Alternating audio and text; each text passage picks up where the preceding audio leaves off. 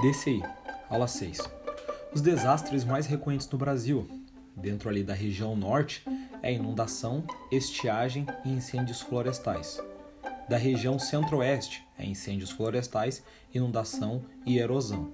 Pode ver da diferença da região centro-oeste para a região norte, é só a implementação de no centro-oeste ter erosão e na região norte tem estiagem, enquanto que isso não tem na nenhum nem no outro e enquanto que inundação e incêndios florestais tem nos dois. Na região sul tem inundação, estiagem e o que tem de diferente, vendavais e granizo. Na região nordeste tem inundação, deslizamentos e seca e estiagem. Então o que tem de diferença aqui é deslizamento. Da região sudeste aqui nós temos incêndios florestais, deslizamentos e inundações. Então o que tem de diferente aqui na região sudeste? Incêndios florestais. Então, só variar, né? Tem um que tem muita coisa repetida, né? Em quase todos aqui, na verdade, em todos tem inundação. Então já não precisa decorar. Em todos tem inundação. Em quase todos também tem estiagem e assim vai. Do Sistema Nacional de Proteção e Defesa Civil, o artigo 10 do SIMPDEC aqui é constituído pelos órgãos e entidades da administração pública federal, dos estados, do DF, dos municípios, pelas entidades públicas e privadas de atuação significativa na área de proteção e defesa civil. O SIMPDEC, a finalidade dele é o quê? Contribuir no processo de planejamento, articulação, coordenação e execução dos programas, projetos e ações de proteção e defesa civil, do artigo 11, o SIMPDEC será regido é, pelos seguintes órgãos. O órgão consultivo é o que? O COMPIDEC. O órgão central ele é definido em ato do Poder Executivo Federal com a finalidade de coordenar o sistema. Então vai ser definido pelo Poder Executivo Central, Poder Executivo Federal no momento ali, né, que acontecer. O terceiro aqui é os órgãos regionais, estaduais e municipais de proteção e defesa civil. E em quarto aqui, os órgãos setoriais dos três âmbitos do governo, comunitários ali de caráter voluntário ou outras entidades com atuação significativa nas ações locais de proteção e defesa civil. Como o Sistema Nacional de Proteção e Defesa Civil está estruturado? Bom, tem os órgãos nacional, tem o estadual, tem o municipal e órgãos de setores de apoio. Então são esses quatro como a defesa civil deveria estar estruturada no Brasil. Ela deveria estar estruturada da seguinte forma: ter o órgão consultivo, que é o COMPIDEC, que é o Conselho Nacional de Proteção e Defesa Civil. Aí em seguida vem o órgão central, que é o CEPDEC, que é a Secretaria Nacional de Proteção e Defesa Civil. E logo em seguida, órgão regional, que é o CORPDEC, Coordenadorias Regionais de Proteção e Defesa Civil. Depois órgãos estaduais, que é o DCSC, que seria a Defesa Civil de Santa Catarina. Depois, órgãos regionais do Estado, que é o CORIDEC, que seria Coordenadorias Regionais de Defesa Civil. Baixo, órgãos municipais, que é o COMPIDEC, Coordenadorias Municipais de Proteção e Defesa Civil.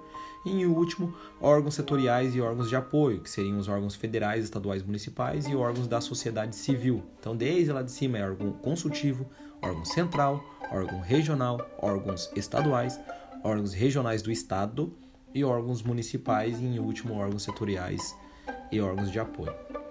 Mas como o sistema de defesa civil está estruturado, por exemplo, no Japão? No Japão, é, tem basicamente o nível país, nível província, nível municipal e nível residencial. No nível país, é o primeiro-ministro ali, né, que está no topo, dando uma questão ali do Conselho de Central de Prevenção de Desastre, que seriam ali também as organizações governamentais designadas e órgãos públicos designados. Eles estão basicamente reunidos ali na formulação e planejamento básico para a prevenção de desastres, é, promoção e implementação, formulação de planejamento operacional para a prevenção. Então, ele tem essa formulação do planejamento operacional para a prevenção de desastre e implementações enquanto no nível província é o governador provincial, que seria Conselho de Prevenção de Desastres Provinciais, órgãos governamentais locais designados, órgãos públicos locais designados, que também seria uma formulação de planejamento para a prevenção de desastres provinciais e regionais. Então, é basicamente quase a mesma coisa do que diz no nível país, mas pode ver, diz formulação, no nível país diz formulação de planejamento básico para a prevenção. Já que no nível província, é formulação do planejamento para prevenção de desastre direto, ciência básico ali, né? Já no nível municipal, já são os prefeitos das cidades, distritos e vilas, que seriam os conselhos administrativos municipais de desastre, que eles fazem uma formulação de planejamento para prevenção de desastres municipais e promoção ali das implementações. E os nível residencial é residências e empresas, né, que traz uma formulação de planejamento para a prevenção de desastres municipais. Então, basicamente, o nível país é o primeiro-ministro ali, o Conselho Central de Prevenção de Desastres. O nível província, que é o logo abaixo, que é o governador provincial, Conselho de Prevenção de Desastres, mas agora já não é Conselho Central, é apenas Conselho de Prevenção. O nível municipal é prefeitos, cidades ali, de distritos e vilas, e os conselhos administrativos municipais, enquanto o nível residencial são as residências e empresas. A diferença ali entre o Brasil e Japão é que no Brasil, basicamente, a administração pública avoca todas as responsabilidades, podendo compartilhar parte delas com os órgãos de apoio no nível local, enquanto no Japão o planejamento e a execução das atividades de prevenção de desastres abrangem responsabilidades para todos os segmentos da sociedade, sejam eles públicos ou privados. Do Sistema Estadual de Proteção e Defesa Civil, tem a lei ali no número 4 15.953, que dispõe sobre o Sistema Estadual de Proteção e Defesa Civil, né, o SIMPDEC, e estabelece umas providências. Que o artigo 1 diz que o Sistema Estadual de Proteção e Defesa Civil, SIMPDEC, será constituído por órgãos e entidades da administração pública, estadual e dos municípios, por entidades privadas e pela comunidade sobre a coordenação do órgão central de proteção e defesa civil. Do artigo 4 aqui já diz que a SIMPDEC terá a seguinte estrutura, no caso Primeiro, o órgão central, Defesa Civil. 2. O órgão consultivo, que é o quê? Conselho Estadual de Proteção e Defesa Civil, o CIPDEC. 3. Órgãos regionais, que seria a Secretarias de Desenvolvimento Regional, SEDRR.